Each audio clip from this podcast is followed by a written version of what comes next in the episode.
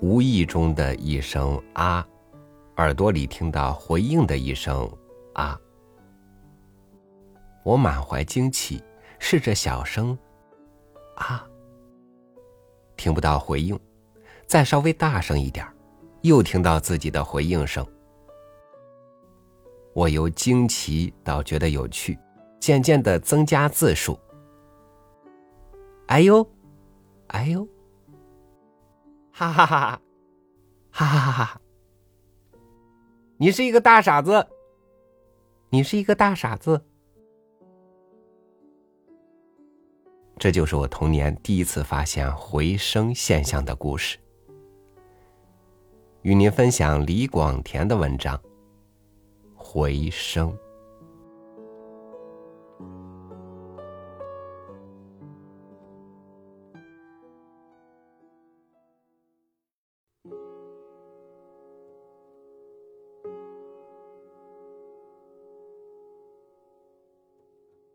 不怕老祖父的竹戒尺，也还是最喜欢跟着母亲到外祖家去。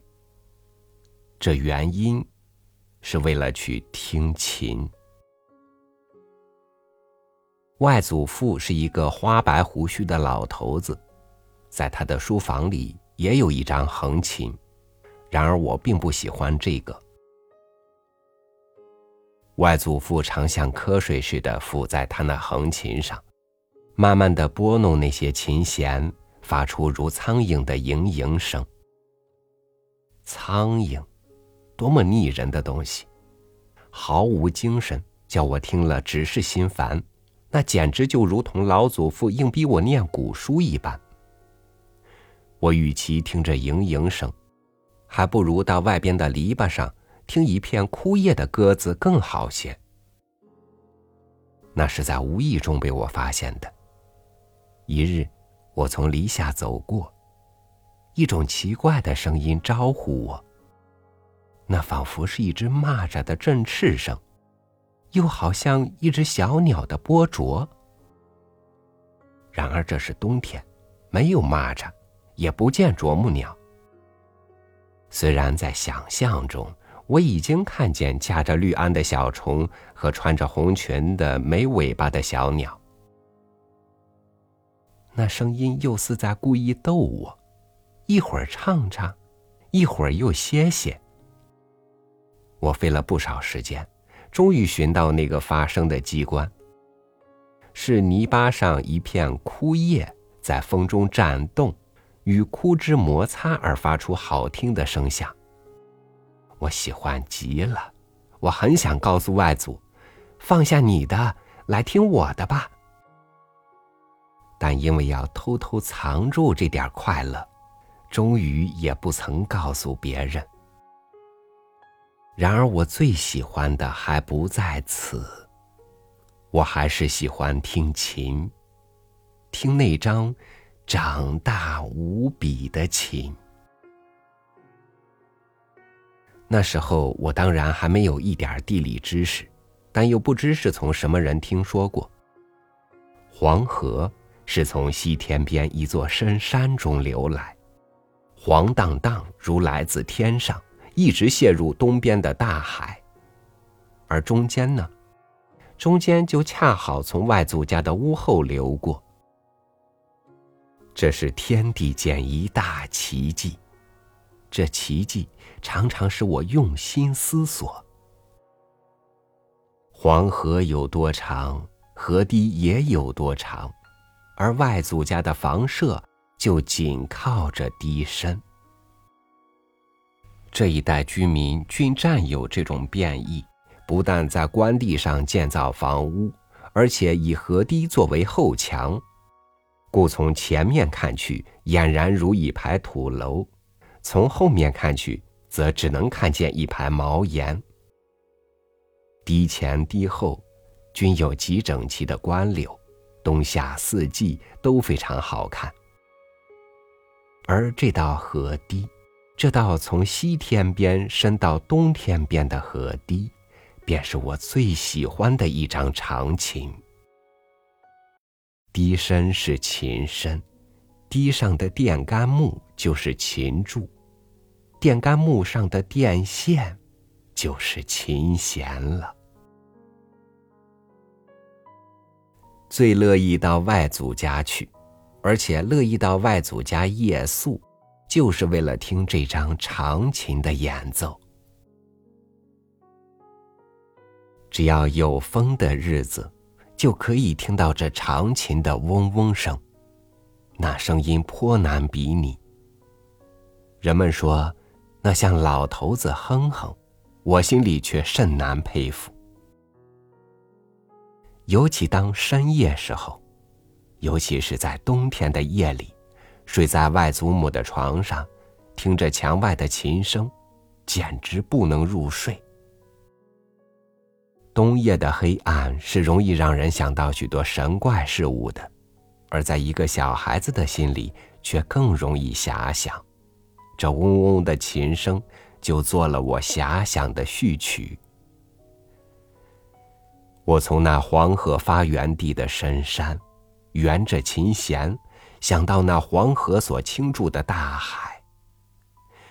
我猜想，那山是青的，山里有奇花异草，有珍禽怪兽。我猜想，那海水是绿的，海上满是小小白帆，水中。满是翠藻银鳞，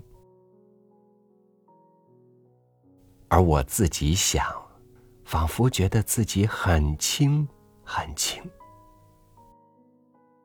我就向着那条琴弦飞行。我看见那条琴弦在月光中发着银光，我可以看到它的两端，却又觉得那琴弦长到无限。我渐渐有些晕眩，在晕眩中，我用一个小小的铁锤敲打那琴弦，于是那琴弦就发出嗡嗡的声响。这嗡嗡的琴声就直接传到我的耳里，我仿佛飞行了很远很远，最后才了觉自己仍是躺在温暖的被里。我的想象又很自然的转到外祖父身上，我又想起外祖父的横琴，想起那横琴的腻人的盈盈声，这声音和河堤的长琴混合起来，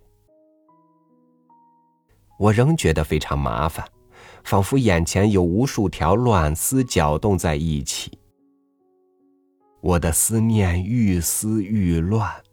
我看见外祖父也变了原来的样子，他变成一个雪白须眉的老人，连衣服也是白的，为月光所洗，浑身上下颤动着银色的波纹。这已不复是外祖，乃是一个神仙，一个妖怪，他每天夜里在河堤上敲打琴弦。我竭力想把那老人的影像同外祖父分开，然而不可能，他们老是纠缠在一起。我感到恐怖，我的恐怖却又诱惑我到月夜中去。假如趁这时候一个人跑到月夜的河堤上，该是怎样呢？恐怖是美丽的。然而，到底还是恐怖。最后，连我自己也分裂为二，我的灵魂在月光的河堤上伫立，感到寒战；而我的身子却越发的向背下畏缩，直到蒙头裹脑睡去为止。在这样的夜里。我会做出许多怪梦，可惜这些梦也同过去的许多事实一样，都被我忘在模糊中了。来到外祖家，我总爱一个人跑到河堤上，尤其每次刚刚来到的次日早晨，不管天气多么冷，也不管河堤上的北风多么凛冽，我总愿偷偷的跑到堤上，紧紧抱住电杆木，用力踢那电杆木，使那嗡嗡声发出一种节奏，心里，心里觉得特别喜欢。然而北风的寒冷总是难挡的，我的手，我的脚，我的耳朵。起初是疼痛，最后是麻木。回到家里才知道已经生了冻疮。由于脚趾肿痛的最厉害，因此我有一整个冬季不能到外祖家去，而且也不能出门，闷在家里，我真是寂寞极了。为了不能到外祖家去听琴，便这样忧愁的吗？老祖母见我郁郁不快的神色。老样子慰问我，不经慰问倒还无事，这最知心的慰问才唤起我的悲哀。祖母的慈心总是值得感激的，时至现在，则可以说是值得纪念的了。因为他已完结了他最平凡的，也可以说是最悲剧的一生，升到天国去了。在当时，他曾以种种方法使我快乐，虽然他所用的方法不一定能使我快乐。他给我说故事，给我唱谣曲，给我说黄河水灾的可怕，说老祖宗兜土为山的传说，并用竹枝草叶为我做种种玩具。亏他想得出。他又把一个小瓶悬在风中，叫我听琴。那是怎样的一个小瓶啊？那个小瓶，可还存在吗？提起来倒是非常怀念了。那瓶的大小如苹果，浑圆如苹果，只是多出一个很小很厚的瓶嘴儿。颜色是纯白，材料很粗糙，并没有什么光亮的瓷釉。那种质朴老实样子，叫人疑心它是一件古物，而那东西也确实在我家传递了许多世代。老祖母从一个旧壁橱中找出这小瓶子时，小心的服侍着瓶上的尘土，以严肃的微笑告诉道。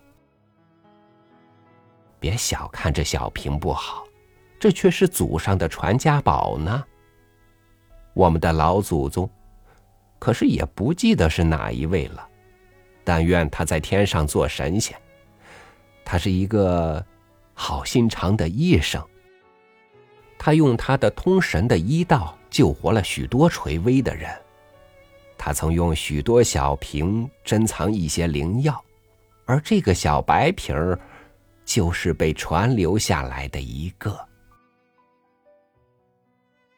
一边说着，一边又显出非常惋惜的神气。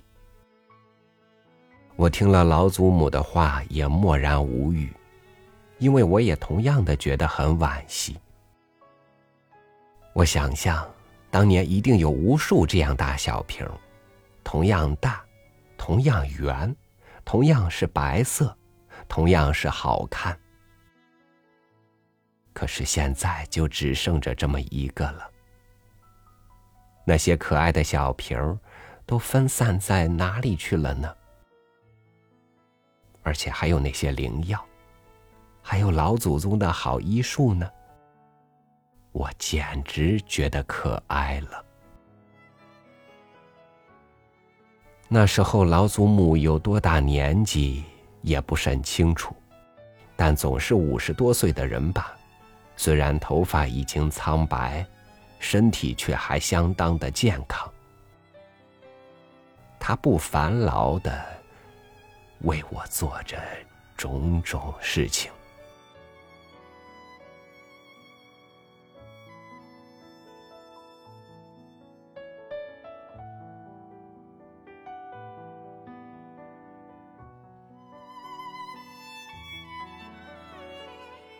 现实里的琴声，在我无限的遐想里悠然回荡。